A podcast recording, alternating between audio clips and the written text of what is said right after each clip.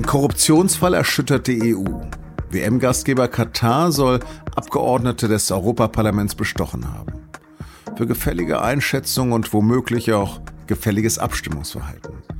Über Lobbyismus und andere Schmierstoffe habe ich mit dem ehemaligen linken Politiker Fabio De Masi gesprochen. Für die Linke war er bis 2017 Abgeordneter des Europaparlaments und danach bis 2021 im Bundestag.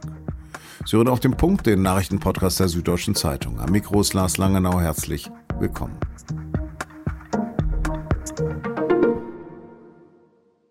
Zorn, Bitterkeit, Entsetzen. Das sind nur ein paar Reaktionen, die zeigen, welche Wellen der Korruptionsskandal rund um das EU-Parlament schlägt. Vorab, es gilt die Unschuldsvermutung. Die belgische Staatsanwaltschaft hat noch keine Details veröffentlicht, doch natürlich kursieren Namen. Bislang wird übereinstimmend von mehreren Medien Folgendes berichtet. Am Freitag sind in Brüssel 16 Häuser durchsucht worden. Insgesamt, so sagt es auch die belgische Staatsanwaltschaft, sind dabei 600.000 Euro und mehrere Handys beschlagnahmt worden. Unter denen, deren Wohnsitz durchsucht worden ist, ist die griechische Abgeordnete Eva Kaili von der sozialdemokratischen PASOK eine der 14 Vizepräsidentinnen und Präsidenten des EU-Parlaments. Bei ihrer Hausdurchsuchung sollen Tüten, Taschen oder Säcke voller Bargeld gefunden worden sein. Das Geld, so der Vorwurf, soll aus Katar kommen. Dafür soll sich Kylie positiv über den WM-Gastgeber geäußert und womöglich auch Einfluss auf politische Entscheidungen genommen haben. Katar übrigens hat die Vorwürfe scharf zurückgewiesen. Zusammen mit vier anderen ist Kylie festgenommen worden. Der Verdacht Korruption, Geldwäsche, Beteiligung an einer kriminellen Vereinigung sowie versuchte Einflussnahme aus dem Ausland. Gemeinsam mit drei anderen Verdächtigen soll Kylie am Sonntag per Haftbefehl in Untersuchungshaft genommen worden sein. Parlamentspräsidentin Roberta Metzola hatte sie vorher am Wochenende von all ihren Aufgaben entbunden. Die sozialdemokratische Fraktion, zu der auch die SPD-Abgeordneten gehören, hat ihre Mitgliedschaft suspendiert. PASOK, ihre Partei, hat Kylie ausgeschlossen. Außerdem in U-Haft ein ehemaliger sozialdemokratischer Europaabgeordneter aus Italien sowie Kylies italienischer Lebensgefährte. Zudem wurde laut Medienberichten das Haus eines weiteren Europaabgeordneten eines belgischen Sozialdemokraten durchsucht. Fabio De Masi hat lange für die linke Politik gemacht. Er war selbst von 2014 bis 2017 Mitglied des Europäischen Parlaments. Im Anschluss saß er für die Linke im Bundestag. Mittlerweile ist er aus der Partei ausgetreten. Mit dem Masi habe ich über Korruption und seine Erfahrungen in Brüssel und auch in Berlin gesprochen. Herr De Masi, Eva Kaili ist mit Ihnen 2014 ins Europaparlament eingezogen. Wie haben Sie sie wahrgenommen? Ich saß mit ihr nach meiner Erinnerung im Ausschuss für, für Wirtschaft und, und Geldpolitik. Und das war ja damals das Jahr äh, der Euro-Krise. Sie ist ja auch eine griechische Abgeordnete. Ich habe sie aber nicht als äh, jetzt überaus engagierte Abgeordnete wahrgenommen, um das mal in aller Zurückhaltung zu sagen. Also sie ist jetzt nicht dadurch aufgefallen, dass sie dort eine zentrale Akteurin in den Debatten gewesen wäre. Sie hat aber trotzdem eine beachtliche Karriere gemacht und war ja dann Vizepräsidentin des Europäischen Parlaments, ohne dass sie aber auf der Bühne des Europaparlaments besonders durch hohes Engagement aufgefallen wäre. Hm. Wieso hat das Europaparlament dann 14 Vizepräsidenten? Was tun die eigentlich?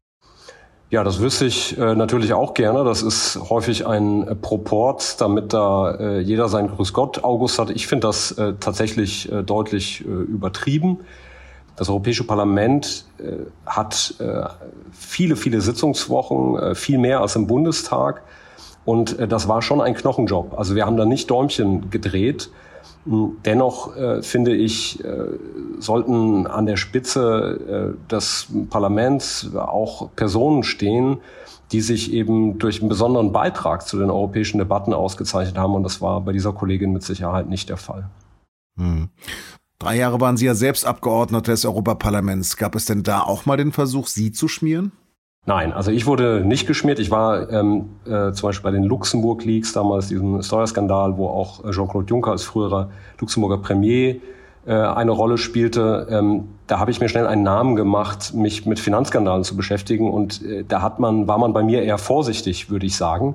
Allerdings ähm, äh, war der Lobbyismus im Europäischen Parlament sehr, sehr ausgeprägt, auch weil es eben keine starke äh, ja, Fernseh- und sonstige Öffentlichkeit gibt, wie man das vielleicht aus den Bundestagsdebatten kennt. Und es war zum Beispiel üblich, dass in den Ausschusssitzungen ganz viele Leute saßen. Ich dachte immer, das können ja alles gar nicht Abgeordnete oder Mitarbeiter sein. Das waren dann häufig eben auch äh, Vertreter von Verbänden und Interessengruppen. Und was mich wirklich in meiner ähm, frühen Zeit im Europäischen Parlament irritiert hat, weil ich eine andere Vorstellung von Parlament hatte, war, ähm, wie stark wir auch bei technischen Details, die wir verhandelt haben in Richtlinien, wirklich äh, Zuarbeiten kam aus der Industrie. Also es gab regelmäßig Abgeordnete, die haben Events ausgerichtet, ähm, so gesponserte Events von irgendwelchen Unternehmen oder Branchen. Und äh, ich erinnere mich, wie ich einmal einen Vorschlag auf den Tisch bekommen habe von einem Finanzpolitiker aus Schweden, der uns äh, bei einer Verhandlung sozusagen einen Vorschlag machen wollte. Es war im Europäischen Parlament üblich, dass man ähm, versucht hat, Kompromisspositionen zu finden, um dann zum Beispiel mit den, mit den Mitgliedstaaten mit, äh, geschlossen zu verhandeln als Parlament. Und er hat uns da einen Vorschlag unterbreitet, da ging es um die Bankenregulierung und das war so überhaupt nicht seine Sprache und ich merkte auch, dass er den selber gar nicht richtig technisch verstanden hatte. Und dann guckte ich in die Dateikennung und das kam direkt von einer schwedischen Bank. Und das war äh, relativ normal im Europäischen Parlament und äh, das fand ich durchaus erschreckend. Und war das dann später im Bundestag anders? Nun, im Bundestag gibt es natürlich genauso Lobbyismus und ich will dazu sagen, dass im Bundestag noch keine Abgeordneten ähm, jetzt äh, hinter schwedischen Gardinen sitzen oder so, äh, wie jetzt äh, Frau Kali, hängt damit zusammen, dass unsere Gesetze gegen Abgeordnetenbestechung ungeheuer schlecht sind in Deutschland, auch im internationalen Maßstab. Wir werden dafür immer wieder gerügt. Wir erinnern uns alle an die Maskendeals, wo es Provisionen gab, wo quasi das Bundestagsmandat genutzt wurde, um nebenbei noch Kasse zu machen. Da gab es äh, überhaupt keine Verurteilung. Im Gegenteil, Gerichte haben festgestellt, dass das alles legitim war auf der geltenden gesetzlichen Grundlage. Deswegen, das gibt es auch im Bundestag. Nur im Bundestag äh, gibt es noch so ein bisschen das parlamentarische Protokoll, dass man zum Beispiel sagt, es sollte nicht aussehen wie ein Messegelände wo die Firmen machen können, was sie wollen. Es gab jetzt letztens eine Aufregung, weil irgendwie die Rüstungsindustrie direkt eine Veranstaltung ausgerichtet hat äh, in, in, in Räumlichkeiten des Parlaments. Im Europäischen Parlament ist das äh, relativ normal. Hm. Für wie groß schätzen Sie den Schaden für die Demokratie denn ein?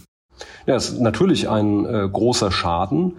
Und ähm, Schaden kann man aber nur dadurch beheben und verhindern, äh, nicht, dass man den Kopf in den Sand steckt und sagt, äh, oh Gott, oh Gott, wir dürfen da jetzt nicht mehr äh, drüber reden oder so, äh, sonst spielt das den Falschen in die Hände, sondern man muss es eben ändern und anpacken. Ich war zum Beispiel in einer Arbeitsgruppe von Abgeordneten für Integrität und äh, zur Korruptionsbekämpfung viele Jahre engagiert. Ich habe in meiner Zeit als Abgeordneter zum Beispiel bewusst immer meine, ähm, meine, meinen Steuerbescheid veröffentlicht, obwohl ich das nicht musste, damit die Leute auch wissen, warum sie mir jeden Monat so viel Geld bezahlen. Ich habe nämlich die Erfahrung gemacht, dass viele Menschen sagen, wir sind auch bereit, Politiker gut zu finanzieren, damit sie unabhängig ihre Arbeit machen. Aber dann darf eben nicht äh, die Diät, das äh, Taschengeld äh, obendrauf sein, während man eben horrende Nebeneinkünfte erzielt und permanent Interessenkonflikten unterliegt. Und ich glaube, das ist eben das große äh, Problem. Es darf nicht sein, äh, dass dann Abgeordnete, die häufig äh, nicht mehr in der Lage sind, vernünftig Kaffee zu kochen, sich damit profilieren, dass sie quasi aus der Industrie externe Mitarbeiter gestellt bekommen, die ihnen dann ihre Gesetzesinitiativen schreiben. Und da brauchen wir viel härtere, ich finde auch knallharte Regeln, um solche Interessenkonflikte zu vermeiden. Wie ist denn Ihre Einschätzung? Betrifft das Problem nur Sozialdemokraten oder wird das auch noch auf andere Fraktionen sich ausweiten? Nein, also äh, das betrifft überhaupt nicht nur Sozialdemokraten, sondern äh, wir haben zum Beispiel noch in Erinnerung äh, Ernst Strasser, der war ähm, äh, Innenminister der ÖVP in Österreich, also der, der konservativen Volkspartei, ähm, der ist mal vor laufender Kamera ähm, dabei erwischt worden von Journalisten, dass er äh, seine Stimmen angeboten hat zu verkaufen. Dem sein komplettes politisches Umfeld hat weiterhin äh, Karriere gemacht in Österreich also es gibt zahlreiche andere Fälle und es gibt auch jetzt aktuell Politiker, ich nenne jetzt mal Nicola Beer von den Liberalen, die sich zum Beispiel aufschwingt in dieser Debatte. Ihr Ehemann hat zum Beispiel Kunden in Ungarn vertreten und sie hat sich dann äh, häufig sehr freundlich gegenüber Herrn Orban verhalten, um jetzt nur mal ein Beispiel zu nennen.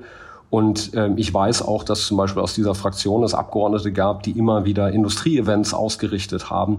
Ich habe jetzt als frühere Abgeordneter äh, der Linken natürlich nicht äh, entsprechende Angebote bekommen, weil ich vielleicht die falschen Interessen vertreten habe, in Anführungszeichen. Aber es geht ja auch nicht darum, dass jetzt irgendeine politische Partei die besseren Menschen hat, sondern wir alle sind schwach. Also ich habe mir meine Transparenz zum Beispiel verordnet, um mich auch selber zu schützen vor solchen Einflussnahmen, damit ich überhaupt nicht erst in Versuchungen komme. Und das Schlimme finde ich jetzt in dem Fall von Eva Kali und auch der, der italienischen Abgeordneten, die da in Rede stehen, das sind ja teilweise Gewerkschafter, die sich für die Rechte von Beschäftigten äh, engagiert haben, die teilweise in Menschenrechts-NGOs aktiv waren, die sie aber nur als Hülle benutzt haben. Das heißt, die haben sich von Katar schmieren lassen, wo ähm, Arbeiter auf Baustellen umgekommen sind und sind dann selber Menschen, die eigentlich ihr politisches Leben äh, den Rechten äh, der Arbeiter gewidmet haben. Und das finde ich eben besonders perfide. Und äh, ich weiß auch nicht, was so alles im Leben persönlich falsch gelaufen sein muss, dass der moralische Kompass da so im Eimer ist. Herr Demasi, haben Sie vielen, vielen Dank für das Gespräch. Sehr gerne.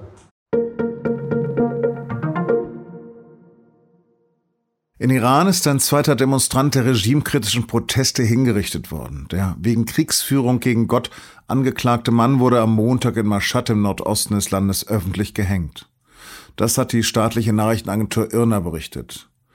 Der Mann soll während der Proteste im November zwei Mitglieder einer berüchtigten paramilitärischen Miliz ermordet haben. Vergangenen Donnerstag war der erste Demonstrant hingerichtet worden. Amnesty International bezeichnet die Verfahren als unfaire Scheinprozesse. Insgesamt stehen Medienberichten zufolge inzwischen mindestens 25 Menschen auf der Todesliste der iranischen Justiz. Die Außenminister der EU haben am Montag in Brüssel einstimmig neue Sanktionen und Strafmaßnahmen gegen Irans Verantwortliche beschlossen. Konkret soll es um etwa 20 Personen unter eine Organisation gehen. Laut Außenministerin Annalena Baerbock treffen die Strafen auch Verantwortliche für die jüngsten Hinrichtungen. Zweiter Tag im Wirecard-Prozess in München. Die Verteidigung des angeklagten Ex-Vorstandschefs Markus Braun hat der Staatsanwaltschaft Ermittlungsfehler und gravierende Verstöße gegen den Rechtsstaat vorgeworfen. Brauns Verteidiger hatte außerdem den Mitangeklagten Oliver Bellenhaus als Haupttäter beschuldigt. Bellenhaus dient der Staatsanwaltschaft als Kronzeuge. Sein Verteidiger wiederum hat die Vorwürfe der Staatsanwaltschaft bestätigt und gesagt, dass Wirecard ein Blendwerk sei. Die Staatsanwaltschaft hält Braun für den Kopf einer kriminellen Bande, die über Jahre Bilanzen gefälscht und milliardenschwere Scheingeschäfte erfunden hat. Braun sieht sich selbst als Opfer eines Betrugs. Mitangeklagt ist außerdem Stefan E., ehemals Chefbuchhalter von Wirecard. Marokko ist eindeutig die Überraschungsmannschaft dieser Fußball-WM in Katar. Mit Siegen über Spanien und Portugal ist die Mannschaft sensationell ins WM-Halbfinale eingezogen. Keine afrikanische und keine arabische Mannschaft hat es je so weit geschafft. Mittwoch spielt Marokko gegen Frankreich. Das könnte ein höchst brisantes Spiel werden, denn es geht gegen die ehemalige Kolonialmacht und mehr als eine Million Menschen der marokkanischen Diaspora lebt in Frankreich. Die marokkanischen Erfolge sind auch Thema unseres Fußball-Podcasts und nun zum Sport. Und den finden Sie wie unser gesamtes Audioprogramm unter sz.de-podcast. Redaktionsschluss war auf dem Punkt war 16 Uhr. Produziert hat die Sendung Emanuel Pedersen. Vielen Dank fürs Zuhören und bis morgen.